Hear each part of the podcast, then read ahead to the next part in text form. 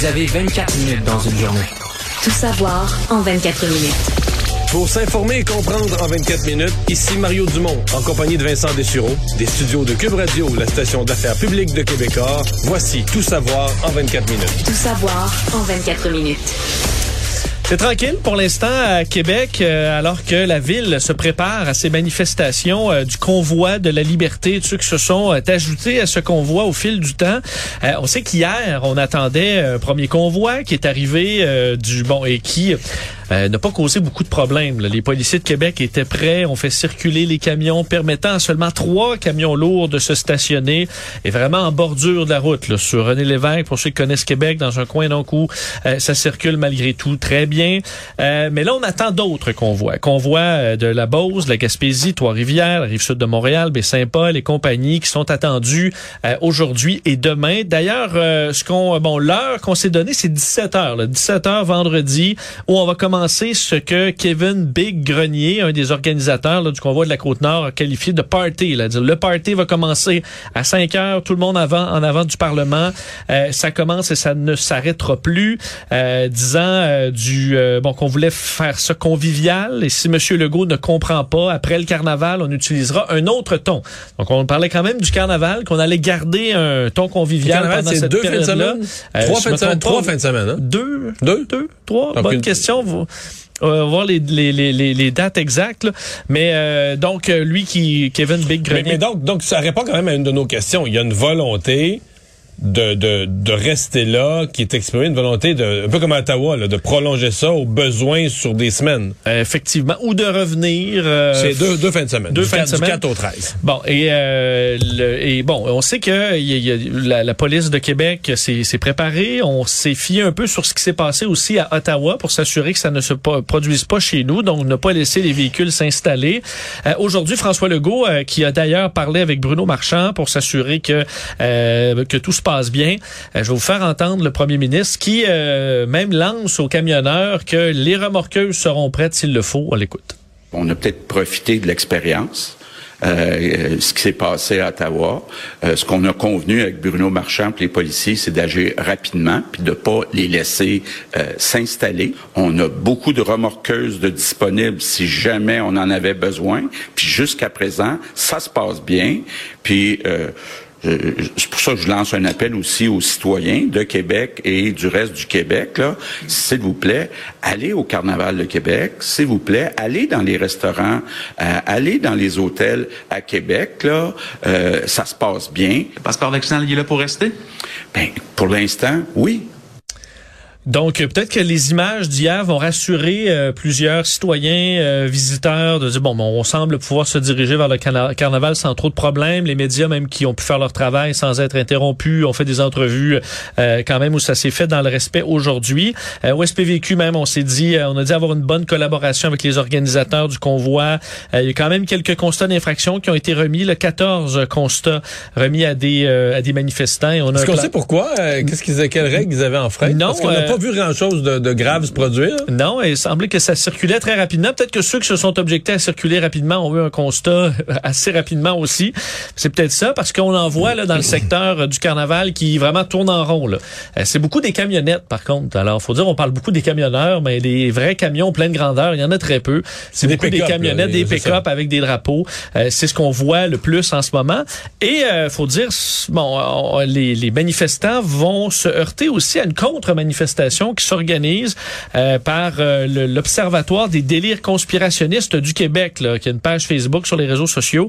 Euh, et près de 400 personnes ont dit qu'ils allaient participer. L'objectif étant de faire contrepoids au message Mais L'organisateur est quand même assez soft et doux. Là. C'est pas le but, c'est pas d'aller faire une guerre, c'est d'aller, disons, passer un message sur l'utilité des mesures sanitaires euh, et sur le fait que dans ces dans l'autre manifestation, il se, il se propage certaines faussetés, notamment sur le vaccin. Tout à fait. Et Mario, quand même, parce là, nous, au moment où on enregistre ça, euh, il approche 17 heures là, et euh, on voyait les images en direct de Québec tantôt. Euh, semble pas qu'à 17 heures, le point culminant aujourd'hui, pour l'instant, 200 000 personnes. de personnes. Maintenant, je veux te parler de, de, de ben, tu, tu m'amènes sur le sujet plus large.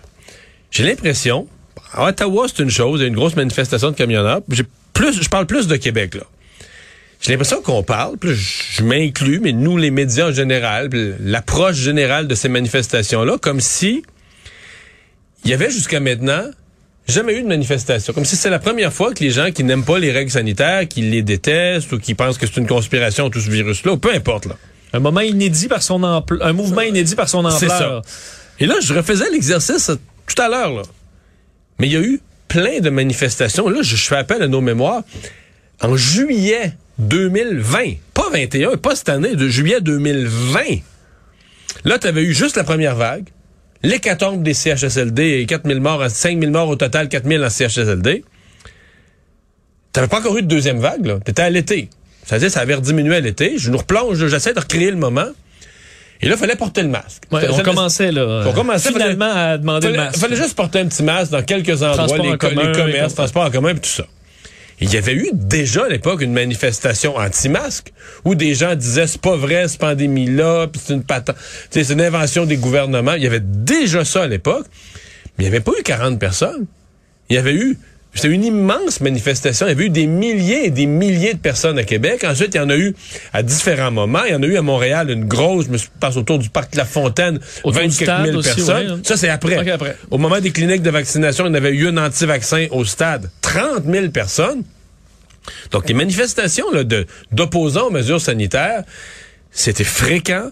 Ça a commencé tôt dans le processus. Il n'y a jamais eu pas de monde. Il y a toujours eu énormément de monde, des milliers, des dizaines de milliers de personnes. Je ne sais pas exactement. Bon, je pense qu'à que... Ottawa, aujourd'hui, il n'y a, pas- y a pas 20 000, il n'y a pas 10 000 personnes. Là. non. Si t'enlèves les camions... Il y a euh, 300. ouais. Deux, 200. Deux, 300. Bon, allez. Bon. Et, et là, bon, est-ce que nous, ben, ça, c'est l'autre bout, là. Est-ce que, est-ce que nous, les médias, on, on grossit? Ouais, les camionneurs, j'avoue que la fin de semaine passée, à Ottawa, ça a frappé, là.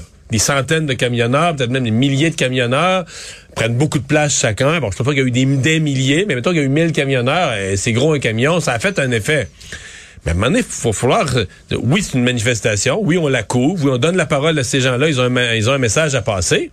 On peut pas parler de ça comme si c'était la seule et la première manifestation. Il y en a eu, puis elles ont été grosses. C'est c'est un fait. là. Il y a des gens anti-vaccins, ils sont minoritaires, mais ils sont, ils sont vocaux. Ils sont mobilisés, ils veulent se faire entendre, ils sont choqués, euh, ils veulent se faire entendre.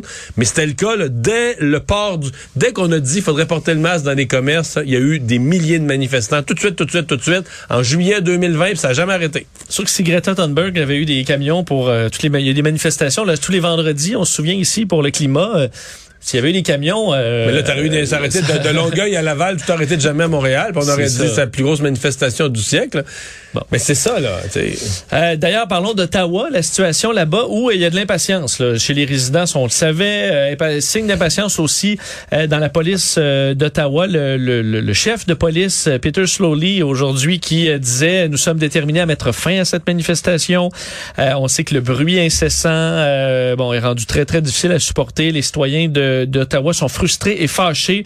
Ils ont tous le- les droits de l'être, affirmait euh, le, le chef de police aujourd'hui. Donc, euh, on déploie, on a confirmé l'ajout de 150 officiers, euh, la circulation qui sera contrôlée en fermant certaines routes, certaines bretelles, euh, entre autres pour empêcher qu'il y ait des renforts là, de nouveaux camions qui viennent euh, bon remplacer ceux qui y sont déjà Euh, et ben, des discussions quand, quand, en fait sur les, les, les citoyens, là, les résidents qui voulaient faire une marche demandant Une bon, contre-manifestation. contre-manifestation. Ça, c'est la pire affaire. Danger de tape sa gueule. Euh, ça a été annulé. Donc, dans les dernières minutes, le communiqué des organisateurs, comme quoi après beaucoup de discussions euh, pour éviter des problèmes, euh, pour éviter des dangers qu'on évalue là, pour la sécurité, bon, on préfère annuler tout ça, quoi qu'on réclame que les euh, que les camionneurs quittent. Et euh, il y a quand même un débat politique là, au fond de tout ça. On sait qu'on a vu, vu peu M. Trudeau parler euh, de ce dossier, mais chez les conservateurs, ben, on, Karen O'Toole a, euh, a perdu son poste, c'est qu'à l'intérieur du, euh, du Parti conservateur, on ne s'entend pas. Mais Il aujourd'hui, y a un député du Québec qui, euh, qui- qui a quitté, qui a sorti du rang. Là. oui, et qui est sorti très euh, bon très fort. Pierre Paulus aujourd'hui qui sur les euh, sur les réseaux sociaux a écrit demandant aux, aux manifestants de ben, de quitter, disant le- bon de, de- il demande que l'on dégage les rues, que l'on cesse cette occupation contrôlée par des radicaux et des groupes anarchistes. Mentionne l'avoir vécu, lui, comme député à Ottawa toute la semaine. Là. Tout à L'avoir fait. vécu durement. Selon ce qu'on comprend. Et euh, il dit, il disait à notre collègue euh, Philippe Vincent Foisy, là, parce qu'il a reçu beaucoup d'insultes aussi, là, il disait j'ai une position tout simplement en conformité avec ce que je pense. À un moment donné, je m'attendais à avoir du bashing d'un côté, des félicitations de l'autre. Je vais vous faire entendre euh, bon, bon lui-même qui explique un peu sa position parce qu'il n'est pas contre les camionneurs, mais trouve que là, il est temps pour eux de quitter. Ce qu'on veut, c'est une fin à cette situation qui euh, perdure depuis trop longtemps. Le problème qu'il y a, c'est qu'il y a d'autres groupes autour de ça. Il y a eu un, un amoncellement de, de, de, de personnes qui sont pas reliées directement à cette cause-là, qui sont là. Puis actuellement, il n'y a pas de grabuge dans les rues d'Ottawa, tant mieux. Mais le centre-ville, toute la, la colline parlementaire est complètement bloquée depuis une semaine. Et à un moment donné, ça doit cesser. Mais là, peux-tu dire que ce qu'il fait, là, Pierre Paulus, c'est une position cohérente d'un conservateur? Je veux dire, est-ce que... Je, je dirais que je, je comprends plus rien de la politique. Est-ce que les conservateurs, dans le passé, ont supporté l'anarchie, les routes bloquées, les voies ferrées bloquées? Jamais. D'habitude, c'est la loi et l'ordre. C'est la loi et l'ordre. C'est la loi et l'ordre. C'est le respect des institutions. Même qu'on est pour une cause, là. Ben, je pas dire que t'es, d'aucune manifestation, mais les conservateurs veulent que l'activité économique se, puisse se dérouler euh, dans, dans- dans l'ordre, dans la paix, que les policiers euh, puissent faire leur travail, etc. Donc Pierre Paulus, je trouve, euh, fait une sortie qui, qui est tout à fait dans l'ordre de ce que lui, comme parlementaire, nous a toujours dit. Je l'ai reçu, moi, en entrevue, sur différentes questions liées justement à, à l'ordre public, à la Mais, sécurité Mario, publique. T'aurais dû voir les commentaires sous sa publication. Épouvantable, C'est épouvantable. D'ailleurs, il a été décrié par certains de ses collègues, le député de Niagara-Ouest, Dean Allison, qui dit, je respecte et estime mon collègue Pierre Paulus, mais sur cette question, je suis en profond désaccord avec lui. Là, il est sorti contre sa chef d'une certaine manière parce que la position officielle de la chef, Mme Bergen, c'est les manifestants doivent rester. Là, finalement, les conservateurs aujourd'hui ont changé leur position. Là, ils disent plus les manifestants doivent rester. Il faudrait que les manifestations partent, mais parce qu'il faudrait qu'on leur donne gain de cause. Mais c'est pas c'est ça. Écoute, je, je, dis pas. je me demande s'il y a des conservateurs qui ont encore leur boussole, là, sont complètement. Fait qu'ils disent OK. OK, fait que là, faudrait que. Finalement, là, ils étaient pour que les camionneurs restent dans la rue, mais là, ils se rendent compte que ça crée trop de colère dans la population. Fait que là, ils changent. Ils virent sur un 17. Non, non. Faudrait qu'ils quittent. Parce qu'il faudrait que le gouvernement cède. Wow! Tout un gouvernement. Tout un, tout un gouvernement à devenir, tout un parti politique avec de la colonne. Euh, ben d'ailleurs, euh, elle a aujourd'hui euh, clari- voulu clarifier peut-être un peu sa Ben oui. position, pointant du doigt Justin Trudeau, là, disant que c'est à Justin Trudeau de faire un plan clair pour mettre fin à cette situation et demander aux camionneurs à Ottawa de rester pacifiques et de dénoncer tout acte de haine, de racisme, d'intolérance ou de violence. Ben oui, en tout cas. Euh, peut bien interpeller Justin Trudeau. Justin Trudeau est plus capable de prendre la parole parce qu'il rit trop, là. Des, des- des- des- il rit trop des conservateurs. Ben, D'ailleurs, j'ou- j'oubliais euh, une- un extrait que je voulais vous faire jouer concernant la manifestation de Québec, parce que du côté d'Éric Duhem, Parti conservateur du Québec, ben, euh, questionné euh, là-dessus, a tenu euh, bon ses, ses propos concernant les, les camionneurs à Québec. Je dis aux gens de, la manifestation de s'en tenir à, cibler leur message. Il faut que ce soit envers les élus parce que c'est eux euh, à qui ce message-là doit s'adresser, de ne pas prendre la population de Québec en otage. Je pense que c'est important. Euh, une manifestation, là, c'est pas pour faire suer du monde, c'est pour sensibiliser nos élus et j'espère qu'ils vont rester focalisés sur cet objectif-là. Très bien. Très bien. Il a évité certainement le piège des, des conservateurs. C'est la seule chose qui serait intéressant d'avoir comme sous-question, c'est c'est quoi le message? Parce que je suis sûr que Ben, Lui, lui, c'est de retirer toutes les mesures. Il l'a ça. déjà Lui, il dit. a dit, il devrait dire toutes les mesures sanitaires.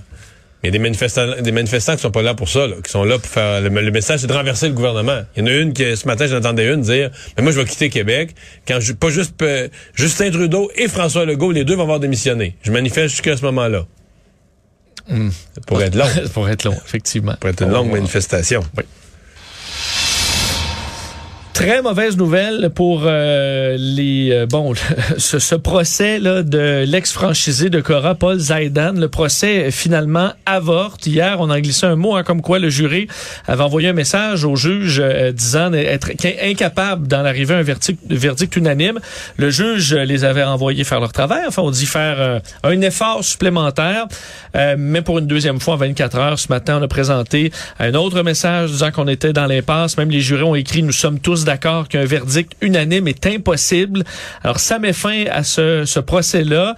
Euh, et euh, ben, c'est tout un casse-tête hein, pour euh, les gens qui sont impliqués. D'ailleurs, dans un communiqué aujourd'hui, la franchise Cora a écrit « C'est avec une profonde déception et stupéfaction que nous venons d'apprendre que le procès de la Couronne a avorté. Nous avions espoir de mettre cette épreuve derrière nous, disant ignorer les prochaines étapes du processus judiciaire parce qu'on les attend quand même. Le DPCP qui devra clarifier la situation. Est-ce qu'on reprend le procès depuis le début? Il faut réexaminer la preuve, réentendre les témoins. On parle d'un procès qui a duré plusieurs mois, qu'on devrait reprendre carrément à zéro.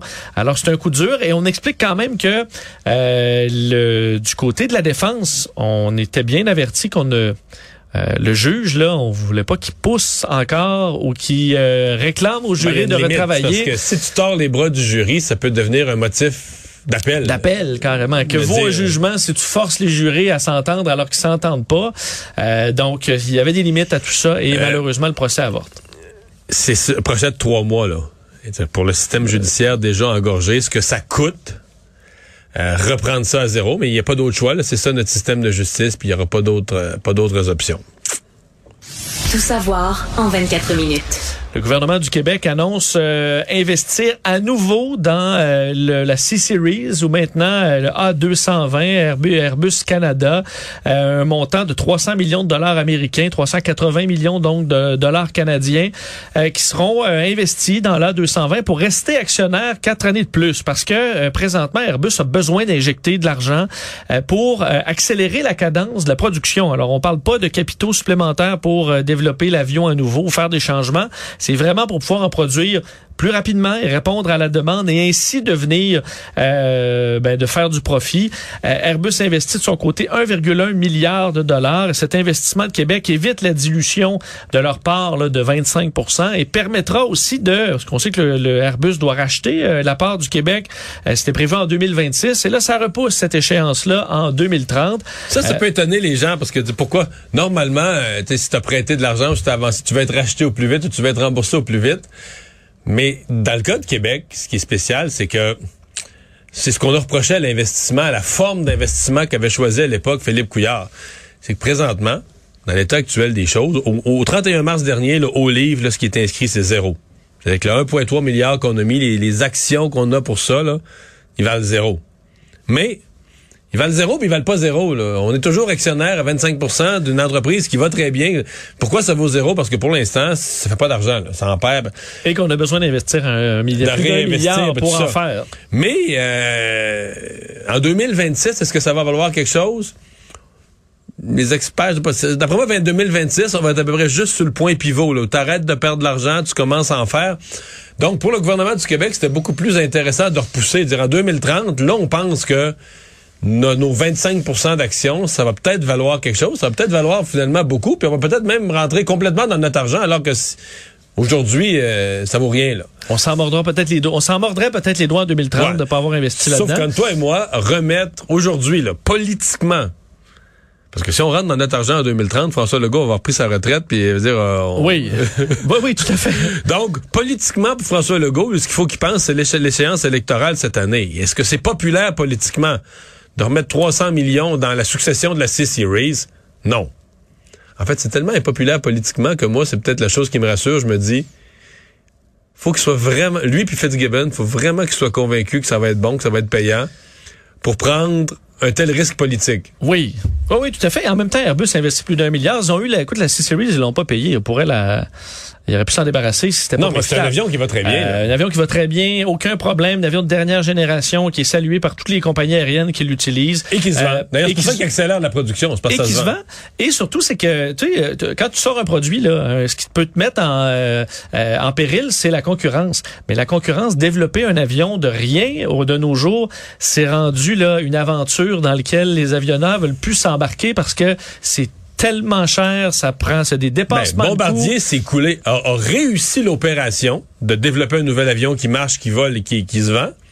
Mais la compagnie s'est tuée en dette. Ils ont passé le témoin puis ils sont euh, presque Sont- disparus. Donc euh, on peut penser c'est pour ça que Boeing est allé avec un 737 modifié plutôt que développer un avion de rien qui a été bon finalement un vrai désastre. Le 737 Max, on s'en souvient au départ avec deux écrasements. Donc avant d'avoir des concurrents au Airbus euh, A220, euh, il risque de s'en vendre pas mal. Alors on verra en 2030, mais ça pourrait être un investissement intéressant.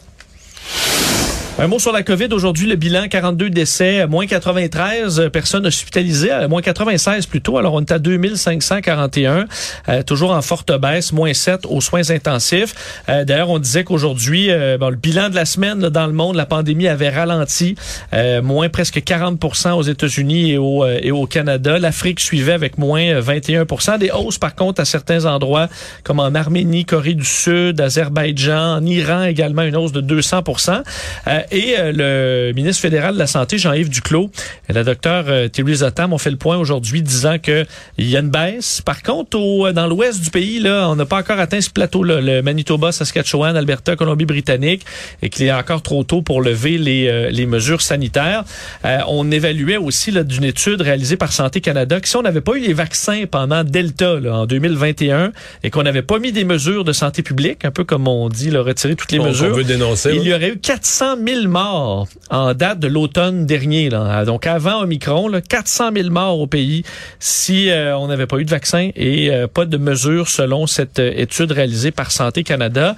Et euh, du côté du comité euh, sur euh, l'immunisation, donne des détails sur ceux qui ont eu la COVID. Il y en a beaucoup qui ont eu la COVID dans les derniers mois. Est-ce qu'on, quand, est-ce qu'on prend notre troisième dose? Là, on évalue à trois mois le temps idéal pour pouvoir, après l'apparition des symptômes, pour avoir notre Mais dose le docteur de Tam, rappel. là, qui, qui, son discours d'aujourd'hui devrait plaire aux manifestants parce que le dit, il va falloir, tu sais, un peu ce discours de, oui, il faut apprendre, il faut avoir des mesures qui vont durer de façon permanente, on va vivre avec la COVID, puis euh, t'es passé, t'es passé à cette étape-là aussi, là, pour les semaines, les mois à venir, c'est vers ça qu'on s'en va. Donc, Oui, bon, on va découvrir que tout le monde finalement veut euh, la fin des mesures. hein. C'est juste De quelle façon on les enlève, ouais, en son ça. temps. C'est un départ pour les Jeux olympiques de Pékin euh, qui sont lancés officiellement avec la cérémonie d'ouverture euh, ce matin. Peut-être que vous avez été euh, certains à l'écouter. Ça a été mon cas. Le président chinois Xi Jinping qui a donné donc euh, le coup d'envoi disant déclarer la- l'ouverture des 24e Jeux olympiques d'hiver. Quand on le voyait faire, veut, veut pas, t'as un malaise. Un malaise? Euh, écoute, lui, avec Thomas Bach, le patron du CIO, tu te dis, OK, là, euh, Vladimir Poutine à côté. Poutine qui est là, qui signe des ententes, puis des, des, des, des ententes de sécurité avec la Chine, puis tout ça, pendant qu'il menace l'Ukraine.